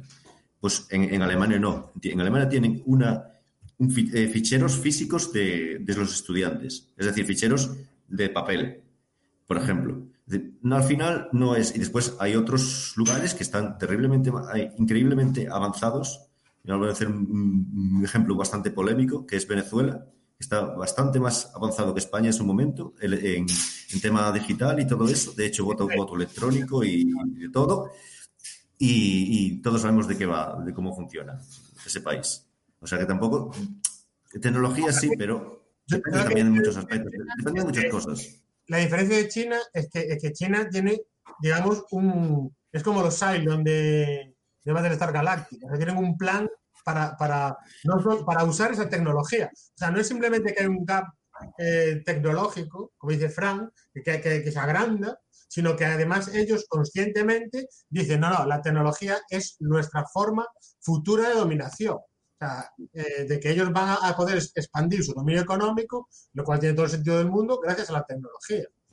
Aquí, aquí se lo lleva, intentamos hacer en España, tendríamos 18 planes. Claro, claro, claro, claro. Ese es el problema. El problema es que no somos A mí no capaces. me parece mal porque alguno funcionará, es decir, alguno funcionará y, y al final el resto querrán tener ese. O sea que tampoco, yo no lo veo tan, tan realmente no veo España tan, tan atrasada con respecto a otros. Yo creo que hay otros problemas que son de fondo que no tienen nada que ver con, con la tecnología de por sí. Es lo que después, sobre todo después de vivir en un país que, en que la renta media es casi el doble, es el doble y que sigue ahí y que, y que va a su manera. O sea, y, y lo notas cuando es que, a lo mejor es que la tecnología la han invertido en las industrias en las que son fuertes y, nos, y, y- y- y tú eh, ves pues, cosas en las que, entre comillas, para ellos no ha sido hasta ahora su core de negocio, su core eh, No, es de- de decir, cuando administración. fabricas Ahora, aviones- ahora- ahora será importante para ellos el tema de pasar las cosas a- de papel al digital porque, pues, porque vemos lo que ha pasado, ¿no? Pero hasta ahora no lo era. Quizás porque Sí, no- si haces aviones y no caen, o sea, te- a lo mejor te da un poco igual tener que presentar la declaración de la renta. O sea, si, si logras vender un avión, a lo mejor te da, tienes que presentar la, Efectivamente. no tenerla, pero si te enfocas en lo que, en lo que debes, es, es así. Y luego vamos a decir una cosa. Tú puedes tener la declaración de la renta de hace 30 años y la puedes en papel y la puedes seguir viendo. Ahora, coge un disquete de hace 30 años. Eh, eh, eh. Pero, por ejemplo, yo tengo que, he hecho la parida desde la noche. tengo que ir a firmar, tengo que ir a firmar a notaría y estoy en Inglaterra sin vuelos, eh, encerrado en casa porque mis amigos tienen COVID y están muy malitos. Y literalmente, ¿qué es eso de las notarías? Yo aquí en Inglaterra, en mis empresas, no tengo que ir a firmar. Pulso un botón en una web, ¿sabes? Entonces, esto de la notaría es vergonzoso. Y cada vez que hay que hacer una transacción, una venta de stock, nosotros ahora el pacto de socios arriba, no sé qué, notarías, toda la parte de leyes, es vergonzosa. Yo, toda la parte de negocio. Eh, nosotros insistimos en China porque yo lo veo como un mercado. Ellos tienen, van a tiro fijo y, y no tienen la, el- los problemas que tiene en Estados Unidos de inesta- inestabilidad política. Eh, cada cuatro años tienen que tirarlo, tiran toda la basura, las granadas, se matan entre ellos y empiezan. En China, pues ya se matan entre ellos, pero continúan en un camino fijo al que no les importan los seres humanos mucho. Lo importante es China. Entonces, em, no lo sé, yo veo que el futuro va por ese camino, que van a crear un montón de tecnología y todas estas partes que estamos empezando a ver ahora, de que ya hay software que empezamos a instalar eh, y que es muy bueno, eh, va, a ser, a- va a ir a más. De hecho, lo comentabas tú en el primer podcast que utilizabas una distribución de Linux eh, china. Fantástica, sigo usándola, Keeping. Pero ocupa mucho. Yo, Deepin ocupa mucho. ¿Y pensáis que en algún momento China se va a abrir de nuevo a las compañías eh, americanas? Es decir, que quizás No, hace 10 no, años tenía sentido expulsar a Google de- del mercado chino, pero quizá a día de hoy le vendría muy bien a ciertas empresas chinas que entrara Google, que entrara Facebook, Twitter, Netflix, ¿Por qué? porque Es un, Porque- político. pero bueno. realmente, quiero decir, yo no sé qué buscador usan los chinos, pero la única forma de que ese buscador funcione bien y de evolucionarlo es tener a Google Eso a tu lado Metiendo, metiendo presión.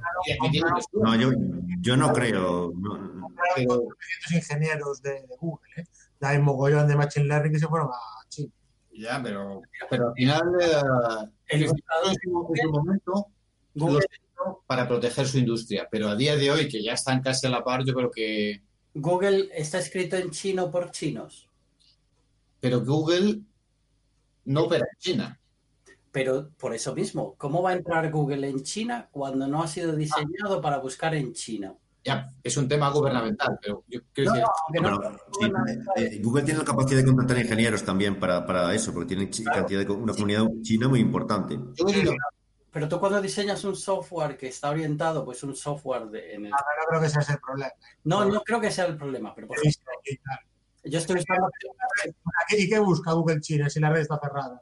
¿Sabes? ¿Qué buscas y qué, qué- qué sale? ¿Qué resultados da? Ah, Hay otro caso que es una competencia que no se habla, pero que, que está ahí y que es un caso de éxito contra Google y que sin necesidad de banear Google, que es Yandex. Yandex es el Google ruso y todos los rusos usan Yandex y, no, y en, en Rusia no entró Google y no entró sin necesidad de echarlo. Tú puedes pasar Rusia y puedes buscar en Google. No sé, O sea- a lo mejor el ISP se lo manda a Putin lo que buscas, pero, pero Yandex fue capaz de, de vencerlo. Pero en el tema de, de China hay otros temas más importantes. O sea, puede ser que, que a la gente joven, a la gente joven, eh, Occidente se la trae al payo. ¿eh? O sea, le da exactamente igual. eh, eh, Occidente es un sitio que está ahí, pero nada más. Europa es un sitio bonito para hacerse fotos en París y ya está. Y la trae muy al payo. Y en general la cultura china, lo que pase fuera de China, le da exactamente igual. Eh, eh, China no es un país, eh, digamos, que quiera como su cultura expandirse por el mundo y todo ese tema. Sí que hay, es que está China y luego está el Partido Comunista, son dos cosas distintas. El partido sí que tiene un interés geopolítico de dominar para que su industria, digamos, sea la puntera, ¿no?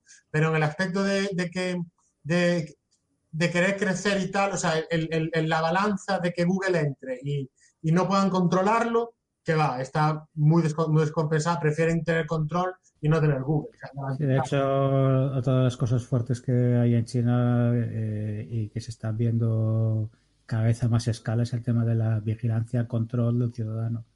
Entonces, ahí eso es, eh, vamos, si, si, si entra alguien de fuera, te va a resultar más difícil de controlar.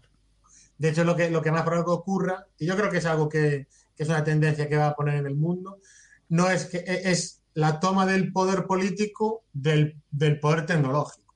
Eso es algo que, que en algún momento cada vez va a ocurrir más. O sea, que, que- es, es lo que está ocurriendo ahora en China, es que cada vez más el, el partido que se abrió a la- a la- al mundo privado y a la innovación, pues ya cada vez entra más. Y eso será algo que ocurrirá y que es probable que, yo veo que es probable que Estados Unidos empiece a, entre comillas, copiar el, el usar eh, la tecnología, a usar a Google como un arma de política. ¿no? Y el caso Huawei, porque yo creo que China, aunque a nivel tecnológico quizás esté al, al nivel de Estados Unidos, a nivel de hardware está muy por debajo. Ellos llevan, están usando tecnología básicamente diseñada por americanos, fabricada pues en Corea o en Taiwán. Eh, ellos están intentando crear fundiciones, pero básicamente con los baneos de Trump no son capaces de, de poner eso a funcionar. Yo creo que el go- los gobiernos lo que, lo que ha conseguido América es darle la patada a China y decirle, ahora tenéis que invertir. Y China va a coger, y como es un organismo en sí mismo todo, pues va a dedicar los recursos que hagan falta y tienen el dinero, pueden coger y decir, vamos a contratar los mejores, los vamos a... Claro, pero crear un Intel chino o un Taiwan Semiconductor chino lleva 20 lleva 20 años. Exacto. Están en ello. Es cierto, pero están a cañón. O sea, decir, vale, vale. Están en ello. Tienen unos rendimientos con los microprocesadores que ya llegan a i5. Y de esto hemos hablado en algunos podcasts en los que resulta que, claro, tú llegas a... Hay un límite de necesidad en el que ya no necesitas más para tu día a día. ¿Para qué necesitas? Tú, tú tienes el Word, te lo abre, y los Office, todo tu ofimática, llega un punto en el que no necesitas más. Claro, pero cuando quieres, si quieres hacer un misil o quieres hacer un satélite, necesitas.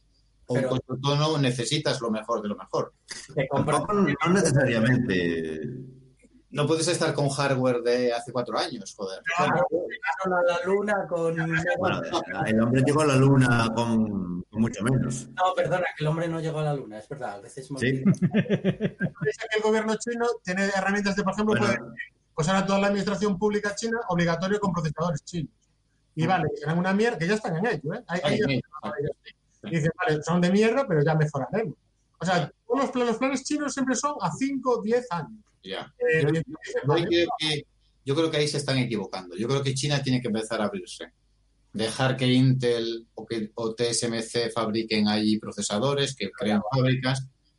De hecho, con algunas empresas como Tesla o como Apple sí que hay cierto aperturismo. ¿no? Tesla está... Apple, Apple es una empresa medio china.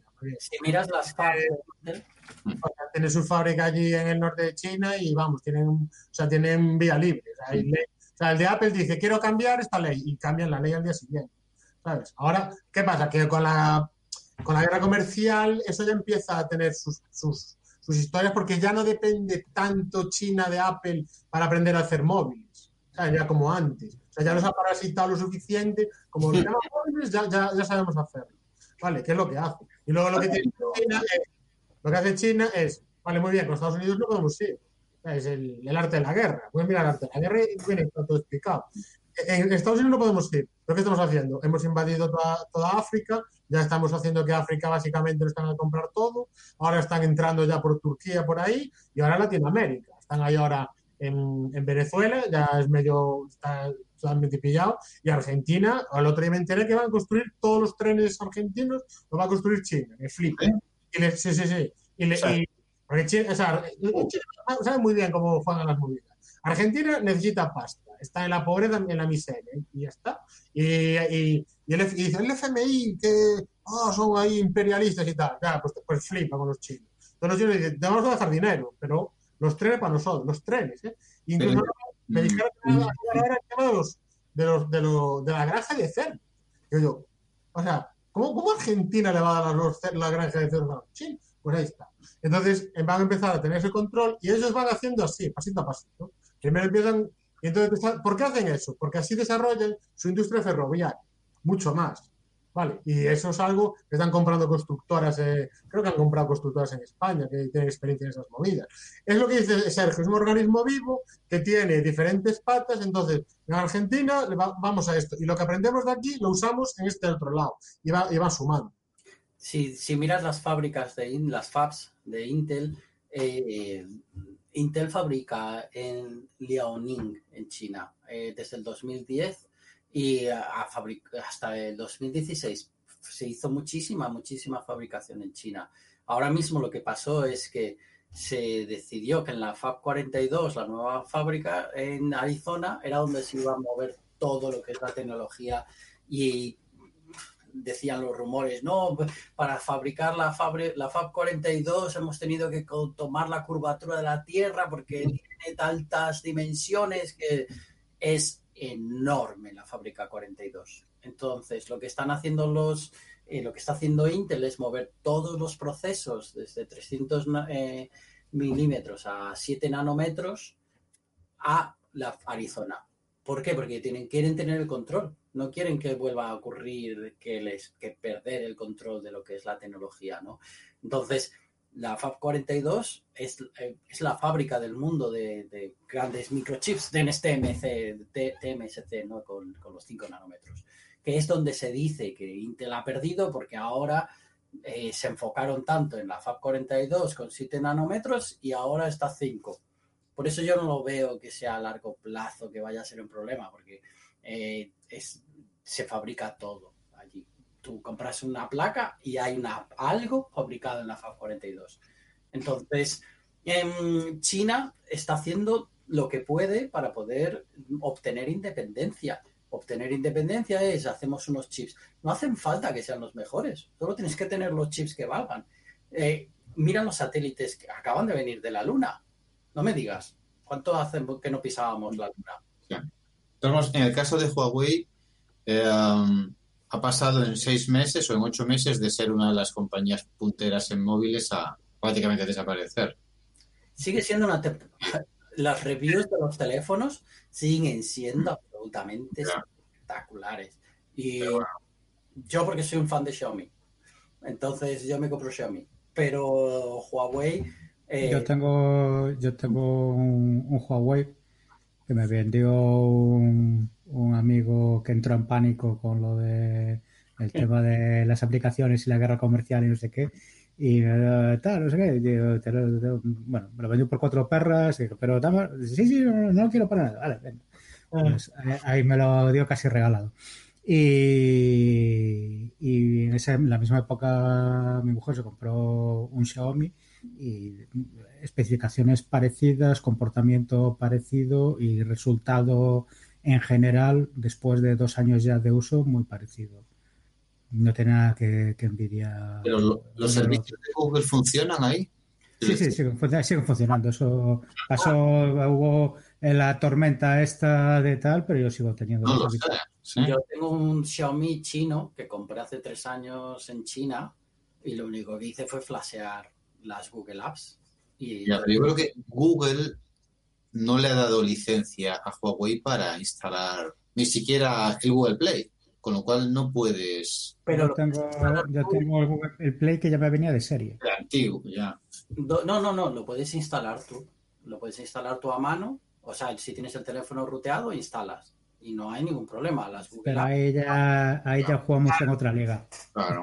A ver, es una tocada de narices. ¿sabes? Yo creo que Estados Unidos es, es normal que tenga que tomar eh, cartas en el asunto, ¿sabes? Y atacar a Huawei es un, un misil en la línea de flotación, porque está claro que va a- a- al rollo del 5G, que el 5G es, es troncal en la, en, en- en la política china ahora mismo. O sea, en la, la televisión china, yo me acuerdo, hace un año y pico, eh, todo el rato 5G, 5G, 5G, todo el mundo 5G. El padre, el de Tai, eh, que que tiene más de 80 años, me venía a hablar de 5G. Entonces, Está todo el día en la televisión con el 5G. Y, Y es Miguel verdad- Bosé. y yo, yo creo que yo creo que va a ser un tema. Pero, pero bueno, eh, yo creo Bueno, que el problema que tiene, Eh, eh, para, para- para terminar, la diferencia que tiene China es que ha cuidado a la clase media.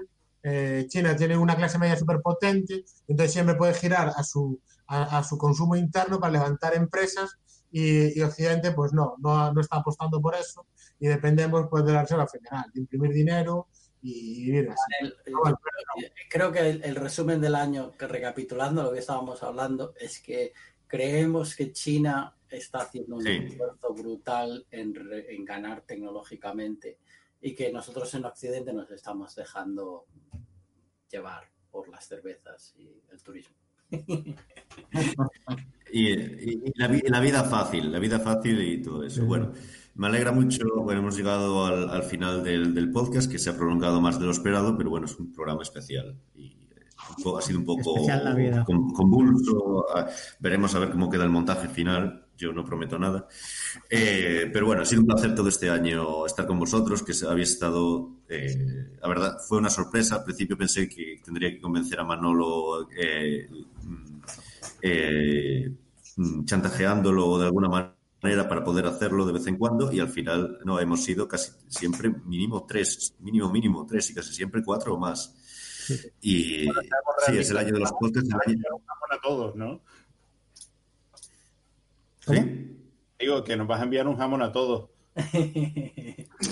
Bueno, eh, o sea, todos los que participan tienen derecho a, recibir eh, eh, stock options de cuando salgamos, eh, de cuando nos adquiera una eh, Spotify.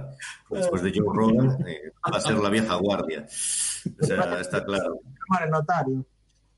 Estamos abiertos para el año que viene. El año que viene, ahora ya acabando, eh, lo que espero es, eh, bueno, mm, eh, habrá más podcasts porque seguiremos confinados y aunque nos sigamos, espero seguir, aunque no, la frecuencia puede variar.